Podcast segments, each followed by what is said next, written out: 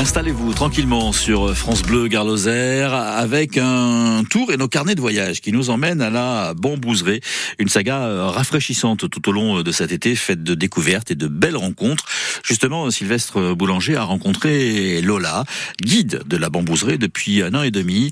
Elle va nous expliquer à quoi servent les fameuses maisons à insectes et aussi en quoi consiste son travail. Je propose des visites guidées qu'on axe évidemment sur la biodiversité. C'est important de le préciser, euh, le jardin de la bambouserie depuis 2014 est dans une lutte pour la protection biologique intégrée. donc justement, on aide la biodiversité grâce à la mise en place euh, de maisons à insectes, d'abris pour les chauves-souris, de nichoirs pour les oiseaux, à elle-même recréer son propre équilibre.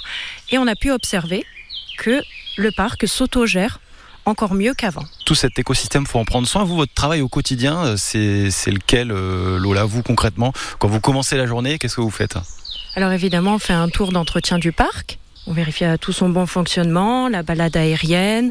On gère avec les différentes équipes, notamment la billetterie pour les visites guidées de la journée, les ateliers et après, évidemment, au cours de la journée, on propose ces différentes visites et ces ateliers, notamment celui euh, sur la biodiversité et la création euh, de maisons pour les insectes. En réalité, un hôtel à insectes, là où on voit plusieurs habitats collés les uns aux autres, ça ne va pas fonctionner. Les différents insectes n'aiment pas cohabiter les uns à côté des autres. C'est juste pour présenter de façon pédagogique les différents habitats que l'on peut proposer. Par exemple, la paille va attirer la chrysope, c'est la demoiselle aux yeux d'or, dont sa larve peut manger 200 pucerons, donc très intéressant pour le jardin. Les petites pommes de pin peuvent attirer la coccinelle, qui elle aussi va manger les pucerons. On a également euh, les petits, euh, des petits tronçons de bambou qu'on propose, où là, cela va attirer l'abeille solitaire. Il ne faut pas penser que toutes les abeilles vivent dans des ruches. Donc évidemment, ça va proposer la pollinisation du jardin, ce qui est vital pour les plantes. Bon Lola, on commence par quoi alors là? Donc on propose justement aux enfants, on leur donne la possibilité de créer leur propre maison à insectes qu'ils pourront par la suite ramener chez eux et attirer justement les insectes dans leur jardin. Donc nous avons des tronçons de bambou d'à peu près une quinzaine de centimètres, des cordes et après, les différents éléments qu'ils peuvent mettre à l'intérieur, donc soit de la paille, soit des feuilles de bambou, ou alors des petits tronçons pour justement l'abeille solitaire. Donc le plus important, c'est qu'avec les ficelles, ils mettent le tronçon bien à l'horizontale pour que l'habitat qu'on propose à l'intérieur tienne bien.